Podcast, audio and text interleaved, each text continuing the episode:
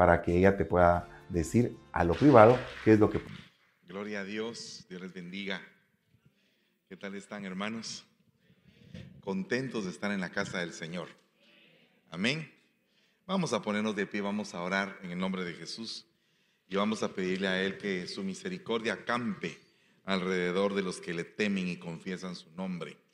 Amén. Gloria a Dios. Padre, en el nombre de Jesús, te damos gracias, bendecimos a cada uno por nombre de los que hoy han venido a tu casa con una necesidad, con un deseo, con un anhelo, con un propósito específico, Señor, y presentándote sus vidas delante de tus ojos. Hoy te ruego en el nombre de Jesús que nos ah, permitas, Padre, alcanzarlos, alcanzar todo eso que necesitamos, anhelamos, queremos, Padre, en tu santo nombre. Te lo rogamos en el nombre maravilloso de Jesús y te bendecimos, Señor, suplicándote por una palabra apostólica, profética, evangelística, pastoral y magistral en el nombre de Jesús. Amén y amén. Denle un aplauso fuerte al Rey de la Gloria. Aleluya. Bueno, yo creo que hay eh, trabajos, eh, bueno, todos los trabajos son bien hermosos. Aún aquellos trabajos que pareciera que son bastante duros, a la larga dejan un sentir en el corazón y uno dice, qué alegre que conseguí lo que necesito a través de un trabajo fuerte, de un trabajo honrado, aunque el trabajo sea duro. Y tal es el caso de un trabajo muy especial que a mí me llama la atención que realmente si me preguntaran aquí en los Estados Unidos de qué le hubiera gustado trabajar a usted si si le hubieran dado una oportunidad, me hubiera gustado trabajar de mesero. Eh, si, tuviera la oportunidad, me gustaría entender qué es ese trabajo. Mm, pienso que es un trabajo muy, muy peculiar. Primero que todo porque hasta en la forma como uno coloca eh, el, el vaso de agua que va a tomarse el cliente, a tender el, mantel que va a usar esa mesa, colocar los cubiertos, eh, tomar la orden, poder llevársela al cocinero la orden y después volver a tomar la orden y llevársela a la persona que la necesita. Creo que no es, es algo que se ve sencillo, pero que tiene una determinada elegancia.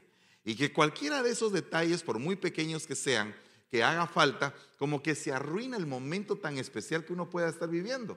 Supóngase que de repente llega con, una, con su pareja llega a un restaurante, pues uno está viendo a su pareja hacia los ojos y llega el mesero y le somata ahí el, el vaso, como que se le quita a uno el romanticismo, ¿verdad? Y entonces definitivamente en la medida que el restaurante es más caro, los meseros, la gente que atiende las mesas, son más finos, son más elegantes, son más dedicados a los detalles. ¿Por qué? Porque no quieren interrumpir, en primer lugar, la conversación que se está haciendo entre las personas que están en la mesa y segundo, porque definitivamente están representando el, prestigio de un restaurante. Cuando nosotros lo, vamos, lo llevamos este, este oficio al, al lado espiritual, me recuerda precisamente el momento en que Jesús se pone la toalla del servicio así se le llama esa toalla, y empieza a lavar los pies a cada uno de los integrantes de aquel discipulado que él tenía. Y los llevó a un, a un mensaje muy poderoso con el ejemplo. Y les dijo, el que de ustedes quiera hacerse el mayor, se tiene que hacer su servidor. Si yo, que soy el Señor, vengo y les lavo a ustedes los pies, ¿qué tienen que hacer ustedes entre ustedes mismos? Servirse servirse, atenderse, ver cuáles son las necesidades de los demás. En la medida que nosotros podamos aprender la humildad, porque parte de la humildad es eso, el servicio a otros, la entrega a otros se tiene que hacer en un espíritu de humildad, no teniendo ni señorío, ni tampoco queriendo uno llevárselas de la gran cosa, sino que servir a los demás en amor es algo que nos debe de distinguir el mejor ejemplo de humildad fue en la cruz del Calvario. La mayor gloria que existe, el hombre con mayor rango en los cielos, en la tierra, en los universos, en todas partes, viene, se desprende de esa dignidad, de esa posición y se hace humano. Y humano humildemente va a la cruz. Entonces, cuando a ti te ha costado algo, cuando has llorado por algo, cuando has luchado, cuando te has derramado por alcanzar alguna cosa en la vida, eso lleva a una esencia muy hermosa y tiene un valor muy grande que te va a ayudar a poder entender en el momento en que alcanzas el éxito. Que el éxito no vino de la noche a la mañana, ni vino por producto de, la casualidad, sino que vino por un trabajo que hiciste diligentemente, que sembraste con lágrimas, que llega el momento en que toda la siembra con lágrimas se convierte en una gran cosecha con regocijo. Mire, por ejemplo, todo lo que requiere eh, dedicación, esfuerzo, esmero, detalle, al final tiene su recompensa. Le voy a poner un ejemplo. Hay decisiones en la vida que se toman y que le cambian a uno toda la vida. Por ejemplo, una decisión es haber aceptado a Cristo. El aceptar a Cristo creo que te tuvo que cambiar la vida. Y, y hay un antes y un después, ¿verdad? Me imagino que el día que te graduaste te cambió la vida un antes y un después. Cuando no tenías, no te habías graduado, pues eras un estudiante. Te graduaste y empezaste a trabajar. Pues es un antes y un después. Pero también hay, por ejemplo, el día que te casaste.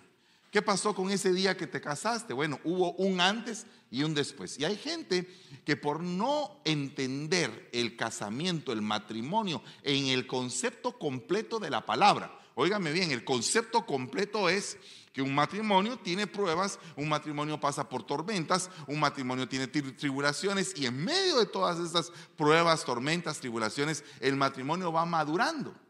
Pero tienes que tener a la par a alguien que quiera sufrir el mismo, el mismo desafío, enfrentar la misma prueba, caminar juntos con los mismos clavos, pues.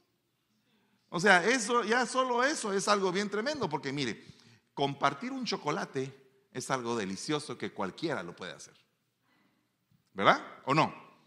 Mire, hasta la persona más malvada y con la otra persona más malvada compartirse un chocolate, creo que eso es algo que a todos nos cae bien de vez en cuando.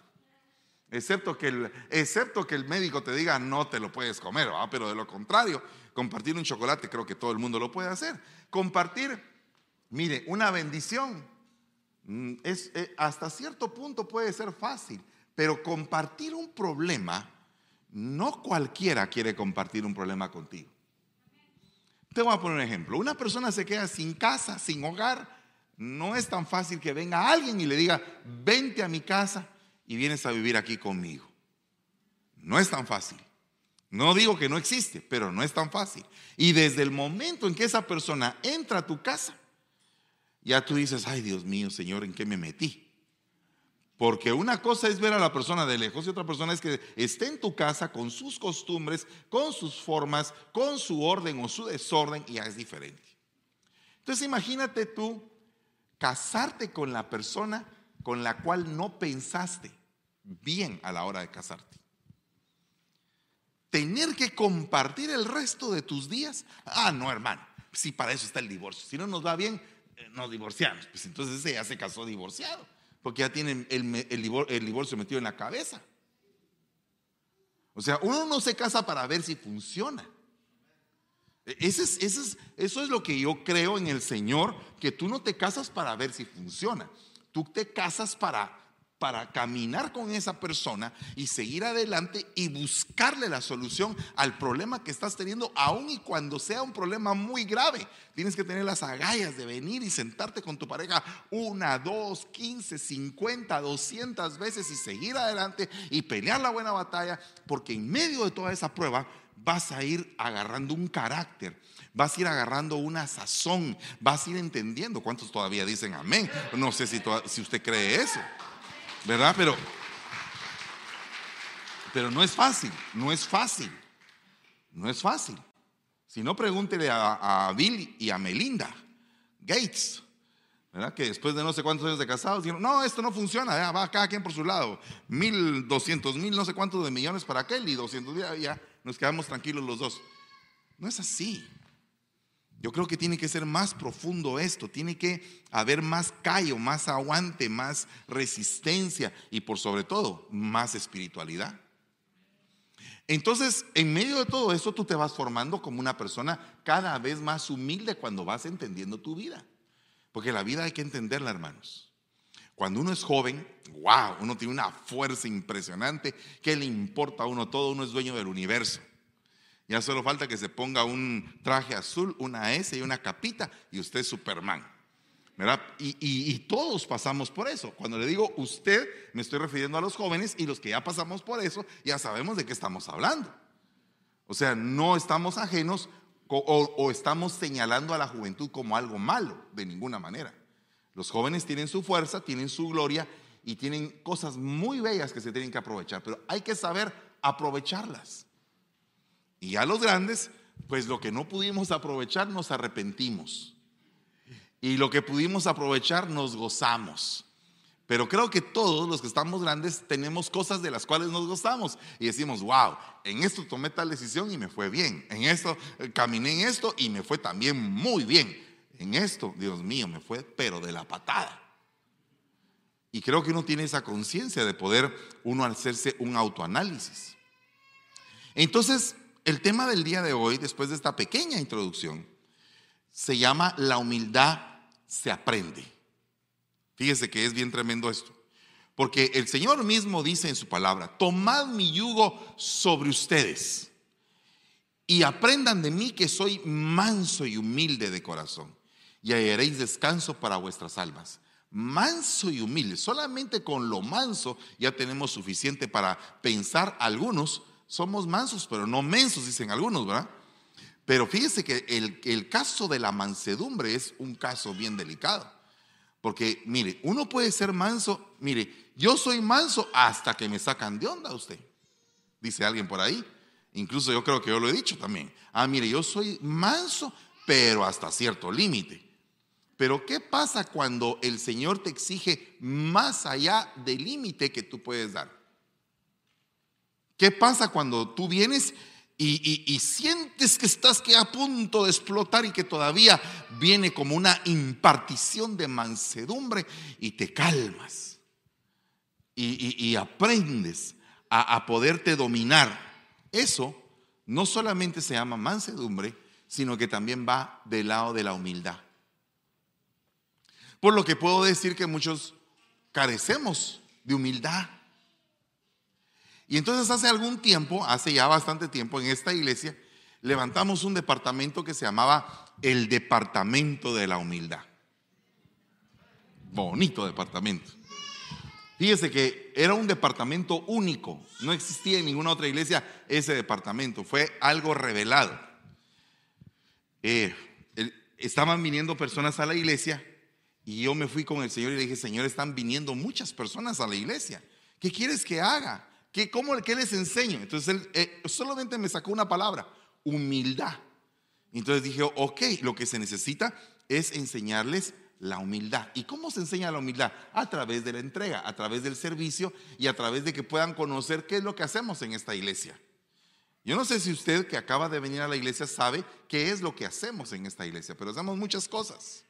Mire, por ejemplo, ayudamos a los necesitados, tenemos uh, una alabanza que queremos, creemos que el Señor nos ha bendecido acá, tenemos palabra, tenemos escuelas de discipulado, tenemos varias cosas que por la misericordia de Dios el Señor nos ha otorgado, pero no es para la gloria, es para la gloria de Él.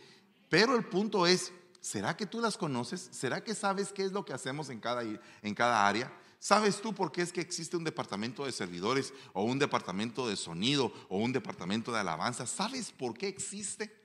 Pues la visión del departamento de humildad es para que la persona que acaba de venir pueda hacer un recorrido por todos los departamentos y que sepa en cada departamento lo que se hace.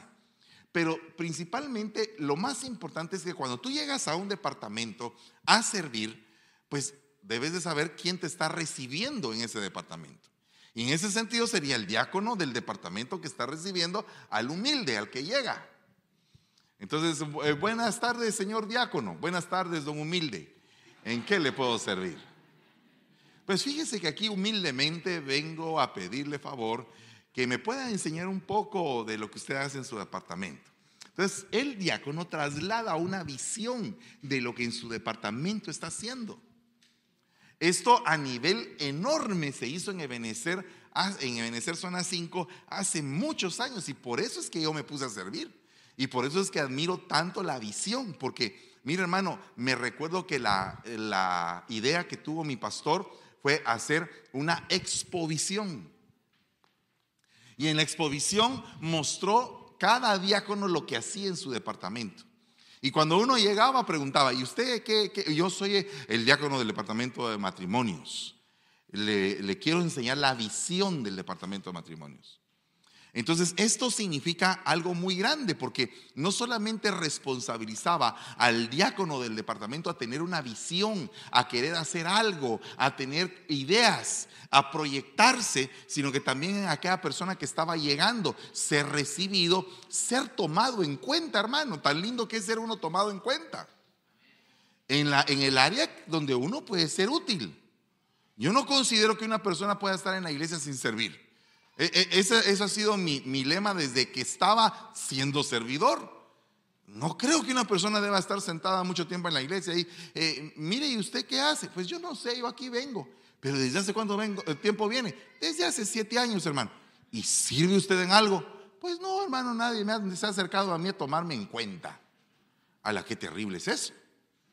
La visión de esta iglesia no es esa. La visión es tú vienes y tú dices, hermano, fíjese que a mí me llamaría la atención servir en el departamento, por ejemplo, de servidores, en el departamento de sonido. ¿Me puede dar un chancecito? Aleluya, vaya y sirva.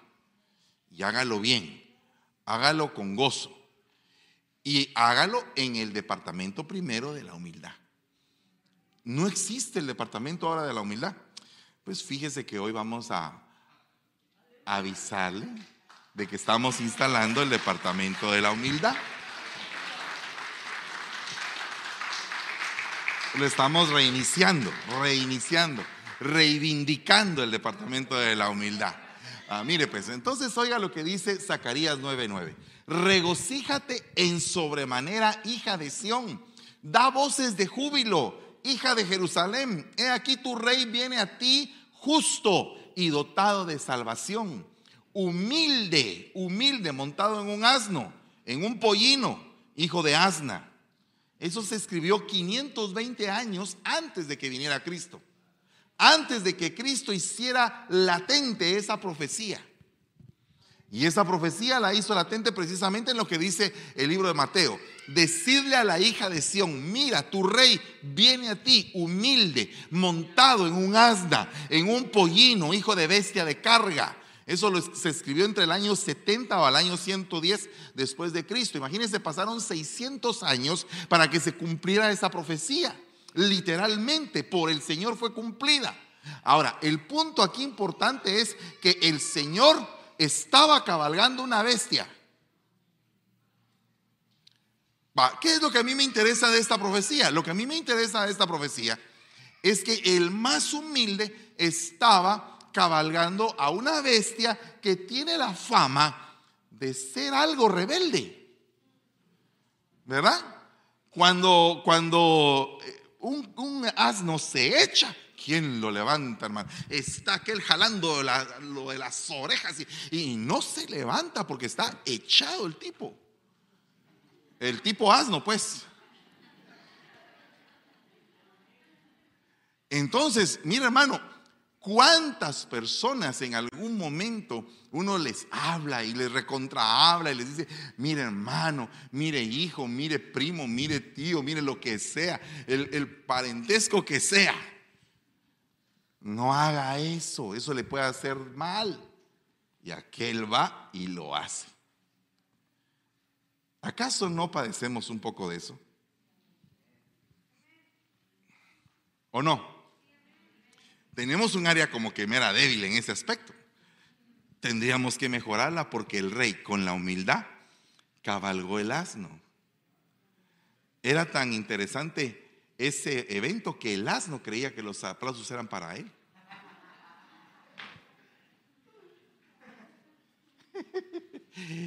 o sea, mira hermano, la gloria es que el rey monte sobre nuestra rebeldía que el rey domine con su humildad nuestra rebeldía. Ese es el mensaje.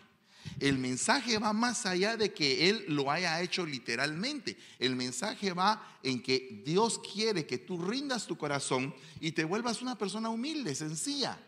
Lejos de la rebelión, lejos de poder en algún momento eh, oponerte a las cosas que te edifican, a las cosas que te hacen bien, porque hay gente que eh, se opone a lo que le hace mal y eso es correcto. Pero qué terrible es oponerse a lo que te hace bien. Amén. Eso es algo ya rebelde, porque si, si yo vengo y le digo a alguien, mira, sabes una cosa, esta situación no te conviene, no te conviene, no te conviene, never, never in the life, no te conviene, nunca en la vida, jamás. No es bueno. Y de todos modos decide estar ahí. Dios mío, ¿qué es lo que está diciendo? Voy a hacer mi voluntad y voy a vivir en mi rebeldía. Y entonces el vivir en la rebeldía conlleva una cantidad de dolores más grandes y más graves que los dolores que producen una vida en humildad.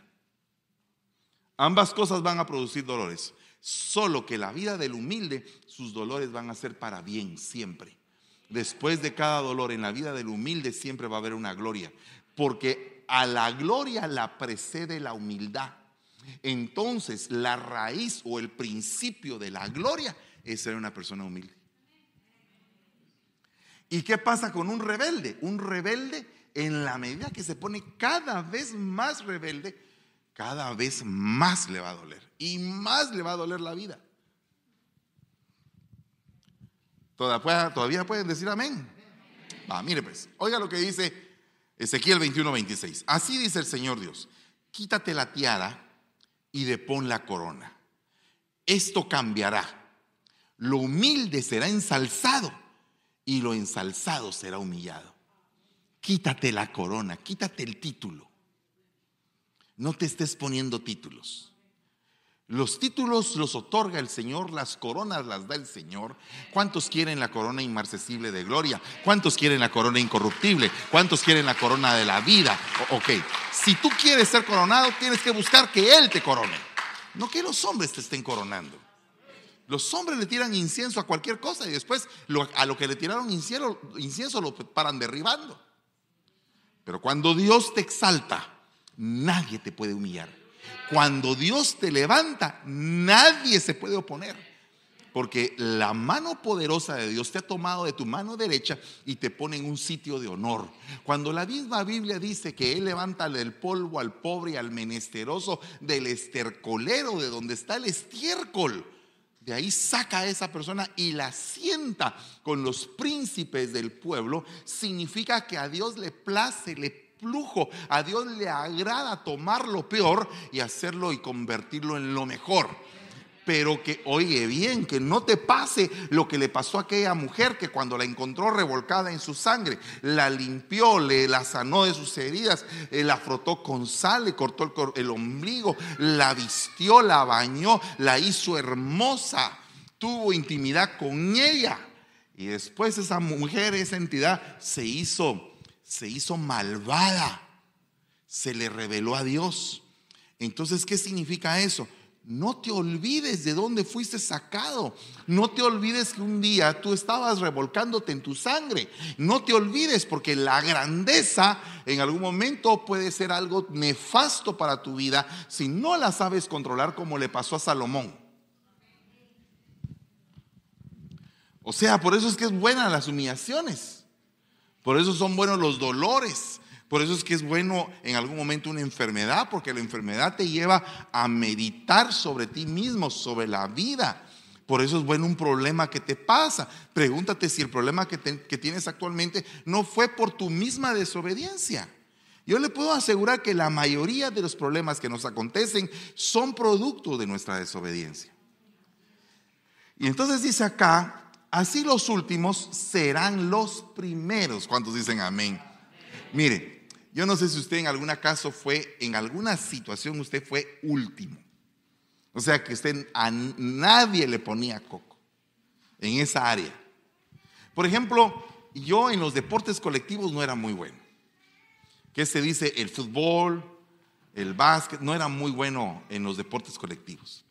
Entonces, a mí en el fútbol me dejaban de la banca. Sí me ponían en la banca. Sabían que yo pateaba y pateaba bien torcido.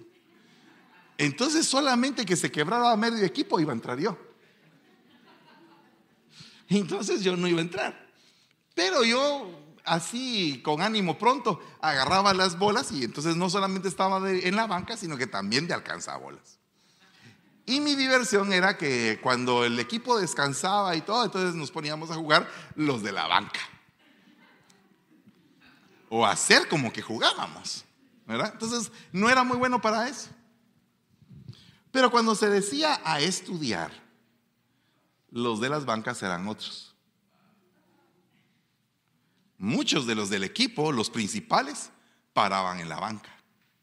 Entonces en mi época, y habían unos que eran buenos estudiando y buenos también en el, en el partido. Esos eran superdotados, ¿va? Pero, pero el punto es que en lo que sufría es la humillación en el campo, después esos mismos que te humillaban te decían en el examen, vos Campos, pásame las cinco. Y uno así, no me la sé. Jugaste demasiado. No me dejaste centrar. La venganza es dulce cuando uno no conoce a Cristo. ¿O no? ¿Verdad? ¿O no? ¿A, quién, le está aplaudiendo? Oiga, mire, tremendo. ¿O no cree que es tremendo eso? Bueno, pues entonces ahora resulta que el que había sido humillado en el campo era el primero en, el, en la clase. O sea, cambian las cosas. Antes eras de último y de repente eres primero, porque Dios quiso que así lo fueras. Entonces, en un puesto de honor, muchos corren por alcanzar el puesto de honor y otros corren porque tienen necesidad de correr. Forrest Gump corría corre, Forrest, corre. Al principio le dolía porque tenía zapatos ortopédicos. ¿Cómo ha de haber sido doloroso para él correr? Sabía que si no corría, una tunda le caía. Había una burla hasta que de repente, de correr y correr, soltó los zapatos ortopédicos. Alguien podría decir, no, pero eso es una fantasía, es una novela. Ah, pero mire, el que la escribió, qué buena novela escribió. ¿Sabe por qué? Porque le habló a todos los acomplejados, pues. ¿O no? Les habló de que hay esperanza. Pero una cosa es el complejo y otra cosa es la humildad. Son dos cosas distintas. Saúl no era humilde, Saúl era un acomplejado. David era un hombre humilde y no era complejado.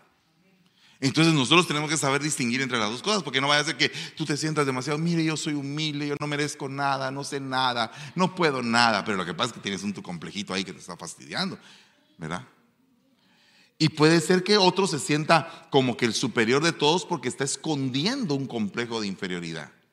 Cuando levantaron a Saúl y dijeron, este es el rey, se dieron cuenta que era un, uno de la NBA Sí, Saúl era bien alto. Dice que el hombre más alto de Israel le llegaba a los hombros.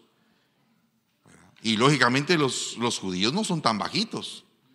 Si yo le digo yo le llego a los hombros, pues no es muy alto. Pero vení para acá ya vos, rápido ahí, parate aquí a la para. Pues si casi estamos del mismo tamaño. No, no hay mucha diferencia un, hombre alto. Gracias vos, disculpa, pero no, no, no me ayudaste con el ejemplo. Pero el tipo era un acomplejado. Así hay muchas personas acomplejadas en el camino de Dios. No puedo hacer nada. No, mi boca no puede hablar. Y se lo estaba diciendo al que había hecho la boca. Es como que tú fueras con el odontólogo y le digas, fíjese doctor que mis dientes están feos y voy a salir de la clínica feo igual que como entré. Es para que fuiste con el odontólogo. No hubiera sido. Ahora, si tú le dices al psicólogo, fíjese que tengo los dientes feos, pues te voy a quitar el complejo para que sientas que los tienes bonitos, te va a decir el psicólogo. Desde ahora tú tienes que pensar que tienes los dientes más lindos del mundo. Tengo los dientes más lindos del mundo. Pero ese es el psicólogo. Te va a liberar de un trastorno. Porque mire, hay gente que es fea y se siente guapísima. Y hay gente que es guapísima y se siente fea. Cuando ti alguien te diga feo, decirle en comparación con quién.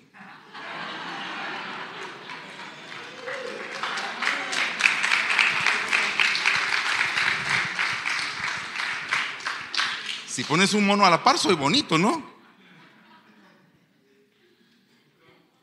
¿En comparación con quién? Porque si usted se da cuenta, todos somos bien simpáticos. Tenemos un, eh, un, toque de gracia que el Creador nos dio a todos.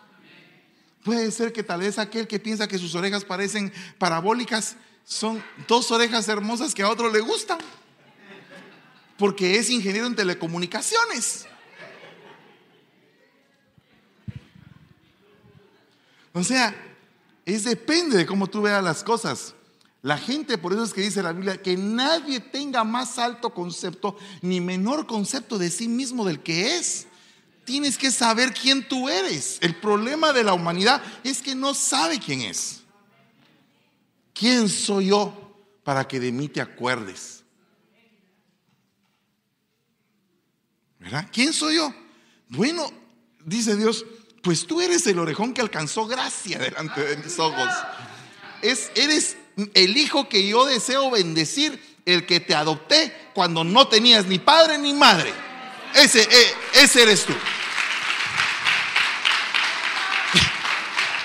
Y entonces aquel que se sentía desamparado, aquel que se sentía deshecho, ahora tiene papá.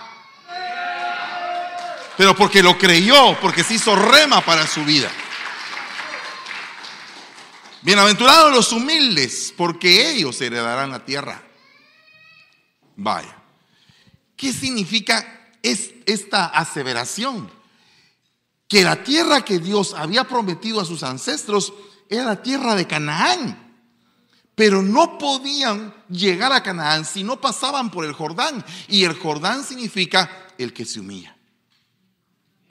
Entonces cuando aquí dice, bienaventurados los humildes, pues ellos heredarán la tierra, es bienaventurados a todos aquellos que estén dispuestos a pasar su Jordán.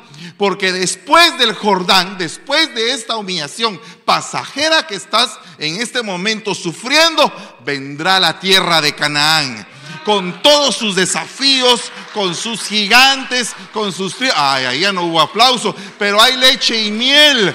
Y el mismo Dios que te sacó de Egipto, ese mismo Dios te va a ayudar a conquistar Canaán. ¿Cuántos dicen amén a eso? Pero tienes que entenderlo, tienes que entenderlo. Tienes que hacerlo rema en tu vida. Decir este problema que tengo ya va a pasar. Va a salir.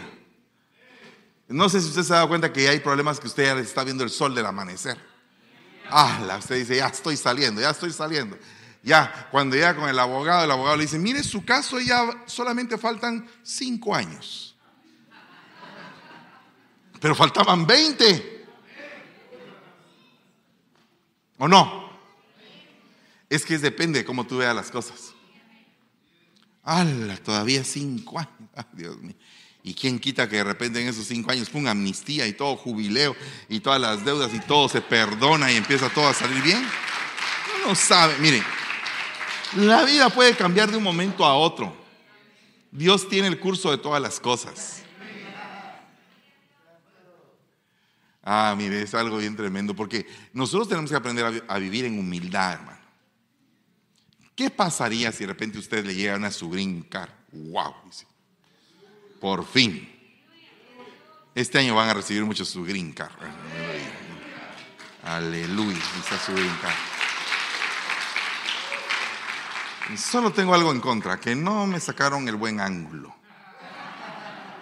Ay, mire hermano, esas fotos que le toman a uno en las licencias en las drincar y en todo eso, Dios mío, parece uno. Solo el número, le falta uno para decir el preso número tal, porque hay Dios mío, unas caras. y, peor, y peor si en el caso el cuate no sabe enfocar y lo enfoca uno muy de cerca. Así parece uno con los cachetones, así que Dios guarde. Mire, yo cuando veo la foto de mi licencia digo, Señor, este, este hombre que tomó esta foto no le, hizo, no le hizo honor a tu creación. No, no, no, no, no, no le hizo nada. Cuidado con esas fotos. Porque el, muchacho tiene que tener espíritu. espíritu para saber enfocar al predicador que es su pastor. Vamos a ver, ¿cómo está mi pastor? Vamos a ver. Tiene, ah, no, de los hombros para abajo mejor no sacarlo. Solo la cara, la cara y las manos. Ah. Tiene que saber conocer el ángulo, ¿no? No sé por qué le estoy diciendo eso, tal vez por pura vanagloria, pero en el nombre de Jesús reprendemos. El punto es que tenemos que ser humildes, ¿no? ¿Cuántos están dispuestos a apuntarse? Entonces, mire pues, fíjese que hay cinco personas que dijeron, no soy digno. Y las cinco personas, el Señor les da una unción de un ministerio como que fuera un regalo. O sea, cuando dice la Biblia, humillaos bajo la poderosa mano de Dios, la mano de Dios son los cinco ministerios. Entonces el que se humilla alcanza una unción específica de uno de esos ministerios. mire, mire pues lo que le voy a leer. Mire lo que le voy a leer. Fíjese que el primero. Ay, Dios mío. El centurión dijo, Señor, no soy digno de que entres bajo mi techo, pero di la profecía y mi siervo va a sanar. Di la profecía, porque el que sana es el profeta, ¿no? Y entonces el Señor dice, ok, ya la palabra fue hecha, tu siervo está sano. Una, una profecía. Va la palabra y sana al siervo. Entonces, cuando tú te sientes no digno, Dios te habla a través de profecías. Cuando tú no te sientes digno, es que mire, hay dos tipos de personas. Está la persona que le reclama a Dios, porque algún mal predicador le enseñó a hacer eso. Que eso es totalmente herético. No tenemos pues, por qué estarle reclamando nada a Dios. Dios nos hizo y acaso la olla le va a decir al, alfarero, ¿por qué me hiciste así? ¿O la vasija va a cuestionar a su hacedor? De ninguna manera. Nosotros tenemos una vida, gracias a Dios por la vida que tenemos. ¿Cuántos dicen amén a eso? Ay, mire, yo no le puedo dar muchas gracias, hermano, porque me está lloviendo, el, pero así sobre mojado. A pesar de cualquier cosa, usted debe de saber que en medio de todo, si hay palabra del rey, las cosas cambian. ¿Puede usted afirmar eso? Si hay una palabra del rey, con una sola palabra que el rey diga en tu favor, todo va a cambiar. De hoy a mañana. Amén. Va. Mire pues. Punto. Segundo, Jesús le dijo, las zorras tienen madrigueras, pero y las aves del cielo nidos, pero el Hijo del Hombre no tiene dónde recostar la cabeza. Entonces aquí, ¿a qué se refiere este versículo de humildad? A que a, pesar de que era el más grande de los grandes, el Señor no tenía un lugar para descansar bien. Esto a mí me dice muchas cosas, pero una de las cosas que me dice es, hay gente que solo está preocupada en su descanso, en su placer aman el placer. Dice que en el final de los tiempos van a haber hombres amadores del placer. Entonces, hay un evangelio que está orientado más en que la gente se sienta eh, placentera. Y no precisamente es así. Hay tiempo para recibir el placer y hay tiempo para sufrir. No estoy diciendo que todo el tiempo se tenga que sufrir también, pero estoy diciendo que tú tienes que saber entender lo que es estar abundado y entender también lo que es tener hambre. Eso es lo que dice la Biblia. La Biblia dice, tengo que ser enseñado en todo. Cuando ahorita tú estás abundado, Tienes comida, tienes techo, tienes estudio, tienes eh, todo lo que tú necesitas, lo tienes. No te hace falta nada. Pero van a llegar días en los cuales el estómago se te puede pegar al espinazo. Y entonces ahí te vas a recordar. Algún día fui delgado.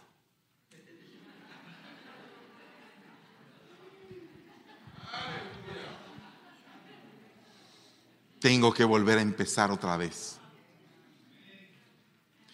Pero si ya tienes la fórmula, empieza a ensamblar la fórmula en esta nueva etapa de tu vida, en la que estás teniendo problemas.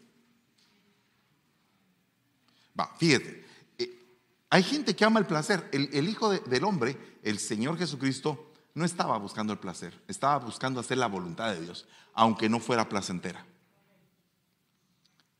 Eso es humildad. Se les abrieron los ojos y Jesús les advirtió rigurosamente diciendo, mirad que nadie lo sepa, no quiero buscar likes en el Facebook, ni tampoco quiero buscar que la gente me vea. Pero hay gente como que uno le dice, no haga esto. Y lo primero que hacen. ¿Verdad? Eh, mire por favor, hermano, le ruego por favor, le pido por el amor al Señor y a la Santísima Biblia.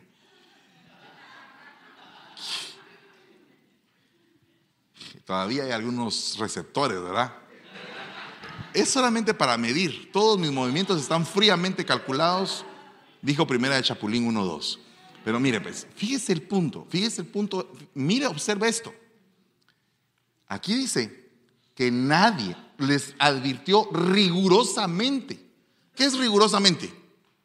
¿Qué entiende usted por riguroso? Estricto. Mire, por favor te pido, no vayas a hacer esto. A hacerlo. ¿Qué cree usted? ¿Por qué cree usted que el Señor estaba diciéndoles rigurosamente que no lo hicieran, porque no estaba buscando fama. El humilde no busca fama. El humilde busca hacer lo que tiene que hacer, no está buscando fama. La fama viene después. Hmm, si eso lo supieran muchos hermanos. Conozco a una persona que dijo, ay, estirar un pie es fácil. Sanar una mano es fácil. En primer lugar, la gloria y el sanador es el Señor. Eso es en primer lugar, para empezar por ahí. Y yo no estoy de acuerdo en que, ah, es fácil, como quien dice que es, es cuestión mía como predicador que se alargue una mano. El Señor sabe en quién y cómo y cuándo hace el milagro. Él es soberano. Y si no lo quiere hacer, no lo hace, punto. Dice que cuando llegó a su lugar de origen, no hizo muchos milagros porque no había fe ahí. ¿Qué significa eso? Que no hizo muchos milagros. ¿Será que la gente no le pidió? ¿Será que le pidió pero él no los hizo? ¿Será que lo cuestionaban? ¿Será que en su mente había tanta duda que no creían en él? Un discípulo no está por encima de su maestro. Un discípulo tiene que ser humilde. Le basta al discípulo llegar a ser como su maestro y al siervo como su señor. Entonces aquí hay un punto bien interesante porque al dueño de la casa lo llamaron Belcebú. ¿Qué no van a decir de los siervos?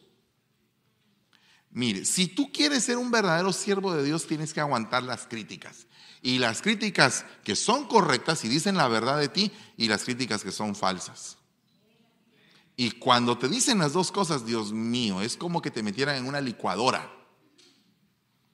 Es como que te están eh, jalando los pedazos de carne porque tú dices, pero ¿cómo es posible? Si, aquel lo crié, aquel lo formé, aquel... Y ahora estos están en contra de uno. ¿Cómo es posible eso? Pero si al dueño de la casa le dijeron, lo que estaban diciendo al Señor Jesús era corrupto, porque el Belcebú, que el Señor lo reprenda, es un demonio, un príncipe demoníaco que se encarga de la corrupción de las cosas. Entonces lo que le estaban diciendo a él era más corrupto que otra cosa. Y si a él lo llamaron así, ¿qué va a pasar con los siervos de él? Entonces no esperemos florecitas. En este camino no es un camino de florecitas. Yo no le quiero pintar a usted un evangelio donde todo es florecita, donde todo es alfombra roja y luces estrelladas. No. A veces le toca a uno, ahí sí que bregar en donde nadie quiere bregar. Y ahí es donde se nota que quién es quién. ¿Quién pone la vida por las causas que son las correctas? Que son las causas de Dios. ¿Sabe una cosa? Es bien tremendo cuando alguien que no tiene ni la más mínima experiencia quiere aportar, dirigir, opinar o en algún momento levantarse en contra de aquel que ya tiene experiencia. ¿Qué pasa cuando tú estás trabajando en un taller de mecánica y llegas de aprendiz? Pues te ponen a hacer todo lo que corresponde al aprendiz, principiando por lavar todo lo que el mecánico no quiere lavar. Eso es lo primero que... Eh, quiero que laves todo eso. Y, estás con el motor ahí. Eso, sí, eso, bien lavadito. Y el aprendiz está... Y encima de eso, no lo estás lavando bien, mano. ¿Verdad? Porque es aprendiz. Tiene que saber cuándo es un aprendiz. Y entonces en la vida, en la vida, hay momentos en los cuales necesitas entender tu posición para no elevarte, para no elevarte. Oiga, oiga lo que dice el más humilde. Yo no puedo hacer nada por iniciativa mía. Como oigo, juzgo. Y mi juicio es justo porque no busco mi voluntad, sino la voluntad de quién? De su Padre. Entonces aquí hay un punto, no puedo hacer nada por iniciativa mía. ¿Qué significa eso? Es un hijo que está pero totalmente sujeto al Padre. ¿Qué pasaría con todos los hijos que no se dejan sujetar por los papás? No, ya tengo edad, ya tengo ID. Ah, sí, de veras. Ah, qué bueno. ¿Y qué más? Ya quiero mi emancipación. ¿What? No oigo. Tú todavía tienes que terminar lo que decidimos en el plan que ibas a terminar. Y vas a terminar tu carrera con gozo. Porque eso es lo que, eso es lo que distingue a un campeón. Que lo que se determina, cueste lo que cueste, lo logra. Así tenga que intentarlo 5, 10, 15, 20 veces lo logra y en el proceso de, tan, de tanto intento va aprendiendo humildad.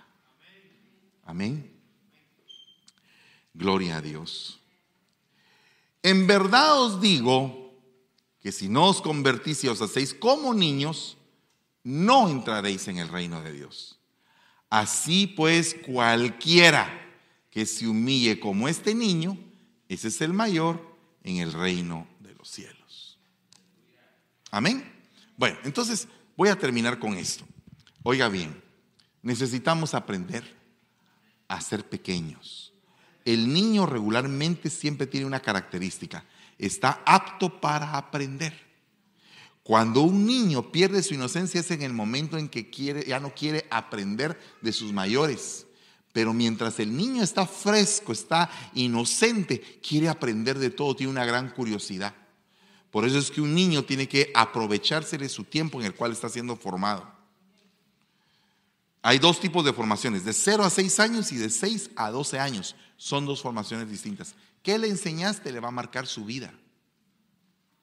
Así que en esta tarde quiero aprovechar para poder ministrarles un espíritu de humildad. Póngase de pie en el nombre de Jesús. No sé si vino Carlos Montes. ¿Y dónde está Carlitos Montes? Que venga aquí Carlitos Montes. Ya que está paradito ahí, le quiero presentar al nuevo diácono de la humildad.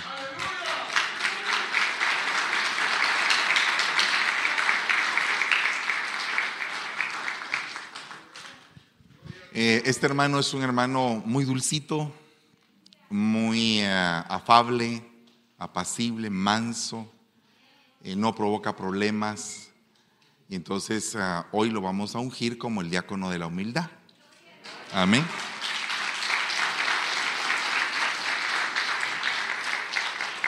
Gloria a Dios. Solo que Tal vez los ancianos me ayudan para que no vaya a lastimarle su saco tan hermoso que tiene. Gloria a Dios. Échale, échate un poquito de aceite en tu manita y lo, y lo ungís en el nombre de Jesús. Padre que estás en el cielo, te damos gracias, Señor, por tu gran misericordia dirigida a este tu siervo, que por años nos ha demostrado su corazón. Lo hemos pesado y sabemos que es un hombre tuyo, Señor, que quiere hacer lo bueno. Hoy te ruego, Señor, que lo bendigas, que lo uses en este nuevo proyecto al que se está hoy incorporando. Y te ruego, Señor, que tu brazo santo no lo suelte, sino que siempre lo tengas tomado de, su mano derecha para hacer todo lo que Él quiera emprender en esta nueva bendición. Hoy te ruego que le envistas de sabiduría y como apóstol vengo bendiciéndolo con unción apostólica en el nombre poderoso de Jesús. Y te doy gracias, Señor. Amén y amén.